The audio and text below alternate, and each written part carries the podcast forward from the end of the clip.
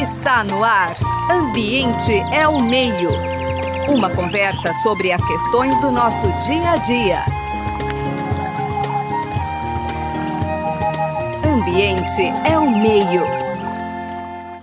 Olá, ouvintes da Rádio USP. Estamos iniciando mais um programa Ambiente ao Meio. Hoje, com muita alegria e satisfação, recebendo as pesquisadoras Liana Anderson e Gleiciane Pismel. Nosso assunto nosso assunto é a Amazônia, um pouco sobre políticas locais, a fragilização e a gestão de incêndios na Amazônia.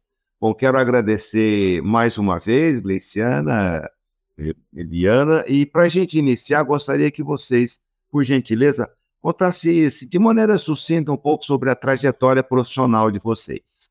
Bom, aqui Eliana Anderson, boa tarde a todos, a todas. Acho que a, a gente termina na Amazônia sempre, ah, porque eu acho que é uma das regiões mais fascinantes, pelo menos para mim. Comecei, fiz minha graduação em biologia, né? Então eu acho que isso já diz muito, né? Nossos olhos se voltam para a Amazônia.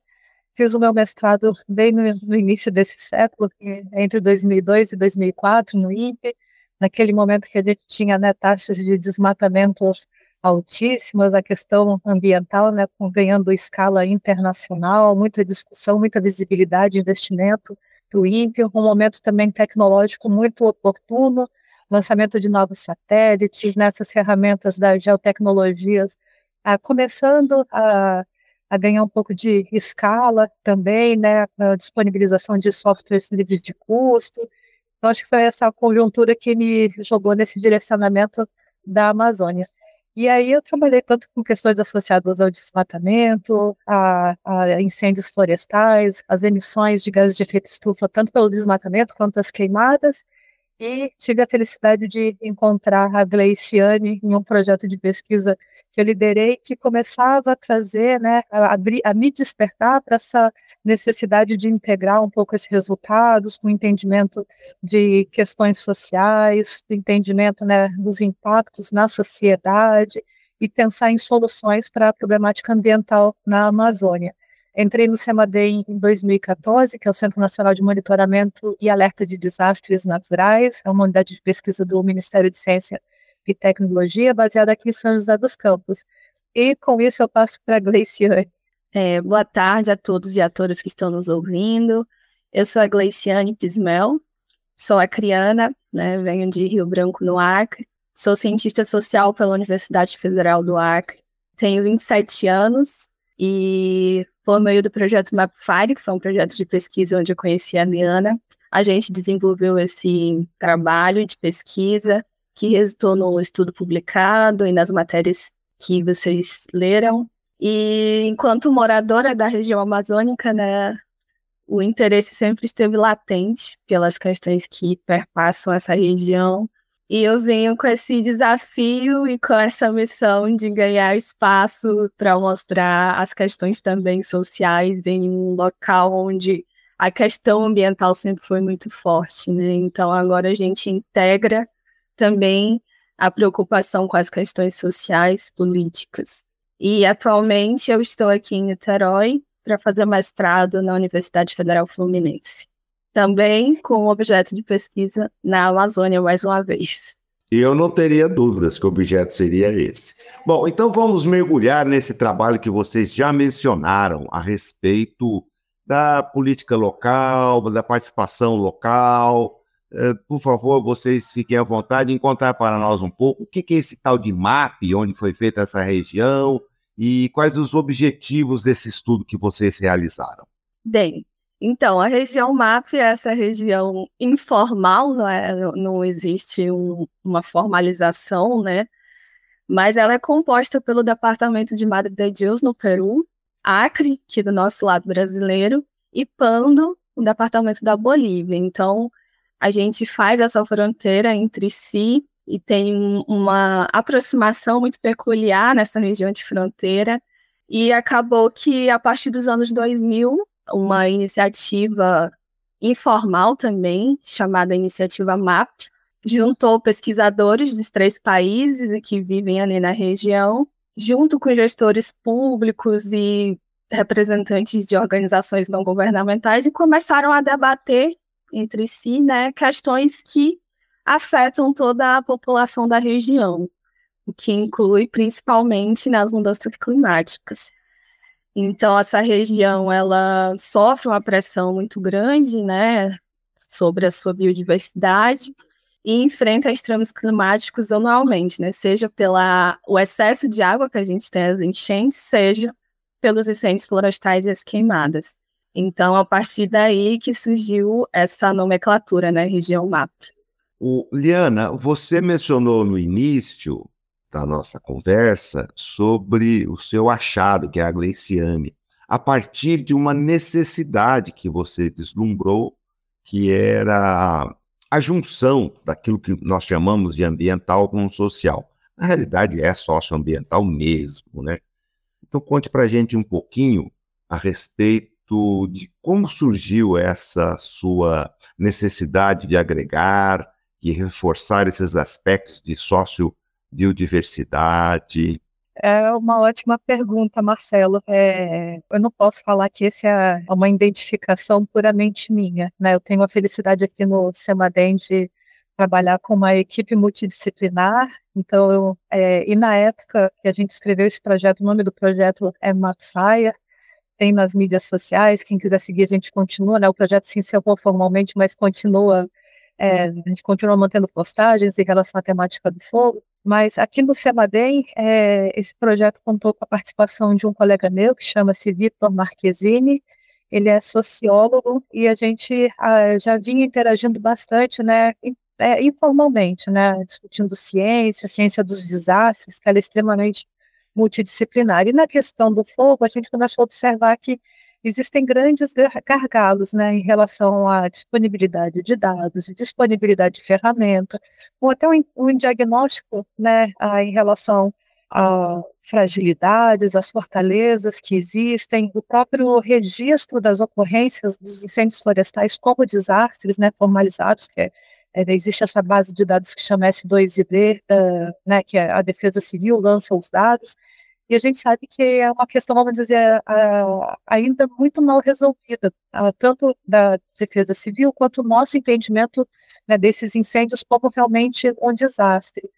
Então, na concepção desse projeto de pesquisa, que eu acho que talvez tenha sido a grande sacada, a gente tinha, a gente desenvolveu três é, vamos chamar, três pacotes né, de trabalho, três grupos de trabalho. O primeiro que tem essa interface mais voltada para minha área, que é realmente entender os riscos, os impactos, os impactos do fogo na Amazônia, então, vem toda essa quantificação, né, de perda econômica, de impacto na floresta, estoque de carbono, né, a, a modelagem, né, entender quais são os elementos que mais contribuem para aumentar essa adequabilidade ao fogo da superfície, né, é, terrestre, enfim, tem toda essa parte das ciências exatas. Um pacote de trabalho que realmente visava é, fazer o desenvolvimento né, desse diagnóstico, então é ferramentas para dar visibilidade ao problema, a gente desenvolveu uma plataforma online, depois eu posso a falar mais sobre isso. Também envolveu o desenvolvimento né, de estratégias de educação, né, como a gente faz uma mobilização, mas para isso tudo a gente precisa entender como que é a governança, como as pessoas percebem, né, como essa temática é tratada. E aí entra né, a, a, a grande contribuição da Gleiciane, e aí eu passo para ela contar um pouco sobre essa questão, explicar para a gente o que é a governança, né? E talvez os, o que ela achou mais interessante dos resultados. Obrigada. Bem, a equipe multidisciplinar, né, é uma das recomendações do nosso estudo também, né? Lá nas considerações finais do estudo sobre a governança dos incêndios florestais, a gente coloca, né, esse destaque, porque foi uma experiência muito rica, né, para a equipe do Mapfire, onde a gente teve a contribuição minha, enquanto socióloga, do Vitor Marquezini, que também é um dos autores do estudo. Também na Bolívia tem o antropólogo, que é o Guilhermo. Então, tem aí essas pessoas, tanto da, das ciências naturais quanto das ciências sociais, né? E a governança, que é esse, esse conjunto de relações hierárquicas, né, horizontais, interinstitucional quanto fora das instituições, na né, relação interinstitucional, passa por analisar todo esse conjunto que envolve pessoas. Então, uma das principais causas dos incêndios florestais na Amazônia são antrópicas, né? Ou seja, ela é chegada né, à, à tona por meio das atividades é, humanas e a governança tem essa, essa capacidade, se bem organizada, né, de gerir né, essa atividade, esse, esse uso do, da terra e essa mudança de uso da terra, para que a gente consiga é, não chegar ao ponto de retorno, que é a nossa maior preocupação enquanto humanidade. Então, uh, pensando nisso, a gente fez esse estudo com o intuito de entender a governança, como que ela se organiza na região, e também a grande sacada foi fazer esse diagnóstico de acordo com a percepção dos atores que estavam envolvidos nesse processo. Né? Então, os stakeholders que a gente chama, né, o termo científico dos atores envolvidos na governança, e aí a gente fez um questionário online, é interessante pontuar que essa pesquisa foi feita durante a pandemia, né? Então a gente tentou ali usar das ferramentas para driblar essas dificuldades. E aí, durante os anos de 2020 e 2021, a gente fez essa consulta envolvendo aí gestores públicos, representantes de organizações não governamentais, profissionais autônomos, é, profissionais da defesa civil, brigadistas, voluntários, então teve todo uma atores múltiplos também, né, que é uma das nomenclaturas do projeto Mapfire também, né, essa multiplicidade de atores. E pensando numa governança transfronteiriça, né, já que há um problema ali que não respeita limites jurisdicionais, né, a gente pensou e entender como que ela, se ela funciona para além das fronteiras também. Então, a partir desse estudo, a gente tentou captar como que também se organiza essa governança entre os países, né? E foi aí que a gente foi descobrindo essas redes de cooperação informais. Muito bem. Como é que essa visão e abordagem local, né, uma visibilidade, por assim dizer, para o olhar dos representantes locais que vocês tiveram, é que eles contribuem de maneira efetiva para a conservação da floresta, esse manejo do fogo, ou essa governança que a Gleiciane destacou? Liana ou Gleiciane, quiserem? Quem inicia? Eu posso começar e aí a, a Gleiciane pode me complementar. Não dá para pensar na solução do, de um problema se a gente não envolve as pessoas que são diretamente impactadas ou fazem parte, né? E isso diz muito em relação às estratégias que a gente pode pensar para combater o fogo, né? Não é de uma mesa aqui no Semadem que a gente vai a, a ajudar a, a, mudar esse cenário, né? Senão realmente fazendo grandes laços e laços fortes, né? Localmente. Para nós que fazemos ciência aqui do, no estado de São Paulo, né? E, ou em outros locais do, do planeta, eu acho que tem algumas coisas que são muito importantes que nesse projeto a, a gente conseguiu realmente é, entender a, a, magnitude da importância. Que o primeiro, das quatro pessoas que nós contratamos né, com, com a verba do projeto, três estavam é, realmente baseados no Acre, né? Então faz uma diferença muito grande, por exemplo, se, né, como pesquisadores a gente contrata, né, para realizar pesquisas sobre a Amazônia, né, a colegas aqui. É lógico que tem né, pontos negativos, positivos, isso depende do, do, perfil, do tema, de encontrar a pessoa né, no momento certo, na hora certa, né, tem uma série de fatores que uh, podem contribuir com isso, mas no nosso caso foi muito importante por muitos aspectos. O primeiro, a Luciane já falou, né, o nosso projeto ele atravessou a pandemia, então muitas das relações e das redes e dos contatos que eu acho que nosso projeto conseguiu construir, eles foram em cima de relações que também já, já existiam, né, entre eh, os pesquisadores, entre as pessoas, vamos dizer assim, de uma certa forma, já se conhecerem em um outro contexto. Então, isso daí eu acho que ajuda muito. Por exemplo, no, no caso, a nossa relação com a Secretaria de Meio Ambiente, né, com a sala de situação estadual do Acre, ah, com outros ah, parceiros né, da universidade. Então, acho que a gente precisa ter esse entendimento que para ter uma visão um pouco mais completa, a gente precisa chegar no território, né? A gente chega no território quando a gente tem boas parcerias, né? E essas parcerias, né, quando as pessoas se sentem envolvidas também. Então, acho que esse é um aspecto, vamos dizer, um pouco mais acadêmico, né? entre instituições que eu trouxe. Não sei se a Graciane gostaria de trazer algum outro aspecto ah, relacionado a, a, essa grande, a esse grande tema, né, que é a gente pensar na contribuição né, da, da, da sociedade para enfrentar esse risco né, crescente dos incêndios florestais. É, efetivamente, o que a gente descobriu no, durante a realização do estudo é que existe um esforço muito maior dos atores da região no sentido, no caráter punitivo, né? Então, é, eles enxergam a aplicação de multas, a fiscalização de crimes ambientais, né? Enquanto a principal ferramenta de prevenção. Só que uh, existe um problema que é a, a consolidação né, desse processo, porque desde a autuação do crime até o, o, pagamento né, da multa, existe um processo aí muito longínquo e por vezes ele acaba sendo incompleto, prescreve a pena e a pessoa acaba que é, não paga né, pelo crime cometido. Então, isso a gente verificou enquanto um problema. Então, nos três países, eles enxergam que existe esse esforço muito maior de caráter punitivo. E aí a gente, enquanto ato de fora, né, externo ao Estado, a gente vai com essa contribuição de incrementar as redes de monitoramento, né, desses atores. Então, uma das capacidades da governança é justamente esse, né, existem muitas ferramentas de monitoramento dos incêndios florestais, né, é, nos três países, e trazendo esse, esse eixo da educação também, né? Então, começando ali desde as mais novas gerações, né? Trazendo esse assunto para as escolas, para comunidades, enfim, tentando alcançar o máximo de pessoas para levar esse tema para reflexão.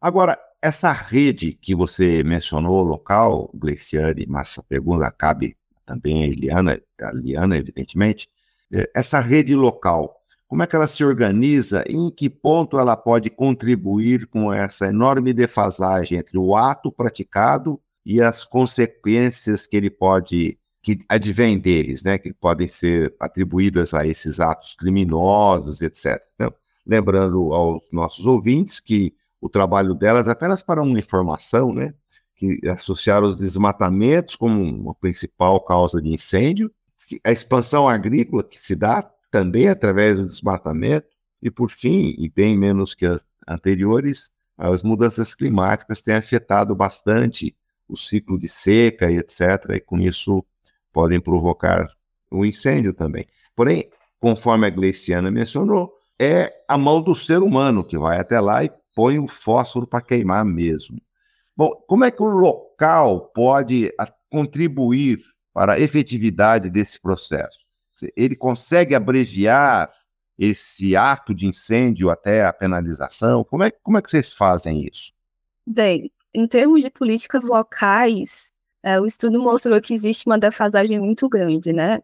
Na maioria das vezes, as políticas locais contra os incêndios florestais, elas levam em consideração as políticas nacionais. E muitas vezes essas políticas nacionais, elas não dão conta das singularidades, né, de cada estado e mesmo dentro do, dos estados existe também diferenças, né? E aí, quando eu falo local, eu quero dizer o poder público mesmo, né? O estado. Então, existe uma defasagem muito grande dos órgãos mesmo, né? A Defesa Civil no estado do Acre, ela tem um efetivo de pessoas muito baixo, é, não tem também infraestrutura, né, carros, é, até mesmo prédios, e isso é uma realidade tanto no, em Pando também, né, quanto em Deus do Peru. Então, a situação local é essa.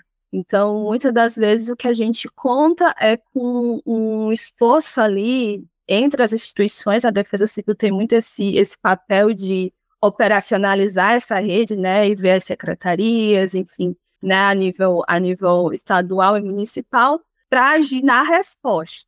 Então, quando está acontecendo, aí se articula é, outras instituições para dar conta daquilo, mas isso é atividade local que acontece, né? Liana, acrescente na sua, na sua abordagem, por favor, já indicando aí algumas alternativas que possam melhorar esse cenário, esse quadro todo. Pois é, Marcelo, eu acho que um, um, um fruto interessante dessa, dessa pesquisa é, que entre essas redes né, formais, informais, né, que o estudo revelou, a gente acabou criando mais uma outra rede, que é a rede de professores né, do ensino público e essa aproximação entre os professores do ensino público com a universidade, com a pesquisa, para a temática do fogo. Esse foi um dos componentes do trabalho que eu acho que é, é ele é, talvez para mim, o, o, um dos mais bonitos, né, pelo, pelo sucesso que nós tivemos, que foi o desenvolvimento de um livro. Para quem está escutando não vai ver, mas aqui eu tenho uma cópia do volume dele, que é um livro de educação ambiental, que traz né, toda essa parte de um referencial teórico sobre o risco, o impacto do fogo, que muitas vezes é que pouco acesso realmente, né, professor, são artigos científicos publicados em revistas internacionais, não com livre acesso, em inglês, então assim, né, a discussão acadêmica sobre essa temática que é uma, é uma, uma discussão muito recente em termos né, de quantificação, de números, do entendimento do processo, dos impactos, muito distante da realidade da sala de aula. Então, né, pensando já nesse direcionamento, né, tanto a formação dessa rede, eu acho que hoje foram, foram mais de 400 professores que já se engajaram no desenvolvimento de atividades associadas a, ao livro, mais de 9 mil estudantes, não só na região MAP, mas também tivemos né, no estado do Pará, com pessoas da, da né, com, com, a colaboração da, dos professores né, da Resex Tapajós Arapiuns, da Zona Tapajós, no Maranhão, aqui em São José. Então, assim, o fato dessas pessoas estarem desenvolvendo atividades, utilizando esse livro, trazendo a temática para discussão, de uma certa forma, eu entendo isso como uma rede também, né? uma, re uma rede de autoproteção, uma rede de entendimento do processo, uma rede de trazer a discussão e, assim, né, pensando um pouco no histórico né, que a gente viveu, né, em um momento que existiam, né, ainda existem, né, mas agora talvez com um pouco menos de força, né, o número de fake news e notícias falsas, né, levar atenção para esses jovens, né, sobre a temática, onde buscar informação, onde ter informação de confiança, dados reais, né, para contrastar, é, eu acho que isso deve ser uma coisa muito importante, entendendo, né, que levar esse tipo de atividade para dentro da escola não significa que vai parar simplesmente nos estudantes, né, mas você extravasa os limites da escola, vai para toda a comunidade escolar, chega em casa. Então, acho que a partir do momento que a gente vai plantando essas sementes, né, e trazendo esse, dando visibilidade, entendimento, né, base na ciência, né, sobre esses processos, e isso se permeia pela sociedade, é uma forma da, da gente já começar a melhorar o entendimento, né, e preparar gerações futuras. Olha, a gente tem um problema, ele é um problema crescente, né, a gente está em um momento, né, a gente vive as mudanças climáticas, a gente vive as mudanças ambientais, temos múltiplos fatores, né, nos ameaçando, aumento de temperatura, secas extremas, pandemia, o tráfico de drogas, né, tudo isso, né, coexistindo na nossa linda Amazônia, né, e pressionando todos os recursos e suas populações, né, então acho que ao fato de trazer é, esses elementos para a discussão e dar visibilidade, a gente acaba né, colocando, vamos dizer, na mesma a, pessoas antenadas com o mesmo propósito, né, formando também uma rede. A Gleiciane. É, para complementar, né, em termos, quando o Marcelo perguntou como que esses atores contribuem efetivamente, né, isso, isso, é muito importante porque às vezes a discussão fica no nível tão abstrato, né, que as pessoas falam, tá, mas o que, que a gente faz, né? E aí é interessante pensar que, enquanto que a vulnerabilidade organizacional, ou seja, as instituições estão muito fragilizadas, principalmente as instituições públicas na região, né, para fazer frente, existe essa rede externa ao Estado, que e, bem, vem as ONGs, vem os pesquisadores de maneira individual mesmo, se descola ali das instituições que eles fazem parte, contribuindo, e pensar que essa iniciativa, ela tornou possível, por exemplo, que o estado do Acre fosse o primeiro estado do Brasil né, a ter uma rede de sensores que monitoram a qualidade do ar. Então, nos 22 municípios do Acre, existe um sensor calculando isso, porque a gente, quem mora no Acre, chega uma determinada época do ano que você só vê fumaça. Então, aí começou a se pensar na qualidade do ar né, de acordo com essa rede de pesquisadores e, enfim, essa rede informal chamada Iniciativa MAP. E hoje a gente tem implementado no Acre inteiro. E aí, ano passado, também foi implementado alguns sensores, tanto no departamento de Madre de Deus, quanto no departamento de plano na Bolívia. Então, isso é uma ação, né, que, que acabou por se concretizar, né, devido a essa rede de, de colaboradores. Uma coisa interessante também, é, não mais em, em formais, em 2005 teve um, um número de queimadas recorde aqui na região, e o governo brasileiro chegou a ceder alguns bombeiros e brigadistas para a Bolívia, para ajudar lá. Então, isso também é mais uma forma de como que as atividades elas vão para além das fronteiras aqui, né? Pois é, nosso tempo se esgota, estamos tendo uma aula prática de como a política pública deve percolar entre os diversos entes da federação, aqueles mais globais, né, da Federação da União, dos estados, até o local. Não apenas o poder público, mas também da sociedade civil organizada, esse importante trabalho que a Liana e a Gleiciane estão nos apresentando, essa percolação, o reforço ao local, não perdendo em vista essa percolação que vem do poder central né, do Brasil. Então, muito obrigado pela participação de vocês. É, estamos à disposição para novos projetos bonitos e importantes como esse. Então, fica a palavra final para vocês se manifestarem. Bom, agradeço muito né, o convite uh, de Marcelo uh, e, e, o José. Uh, para a gente é sempre uma baita oportunidade de falar um pouco né, da ciência que a gente desenvolve para diferentes públicos. Não é uma tarefa fácil, a gente se perde às vezes nas ideias e tanta coisa para contar que pode até uh, ocasionalmente extravasar o, o espaço de tempo que nos é dado mas seguramente, né, fiquei muito feliz com o convite, espero que a gente tenha outras oportunidades, né, trazer mais essa questão do fogo, do desmatamento, das áreas protegidas da Amazônia para dentro do canal de vocês. Muito obrigada. Muito bom, Liciane. Bom, ok, pois não? Agradecer também o espaço de visibilidade e fazer o convite a todos, né, para ler o trabalho completo, é, governança dos, dos incêndios florestais, tem muita informação interessante lá. Perfeitamente. Então, agradecemos mais uma vez as pesquisadores Liana Anderson, Gleciane Ismel, uh, e pelo lindo trabalho que estão executando e já publicando. A Gleciane já convidou a todos para a leitura.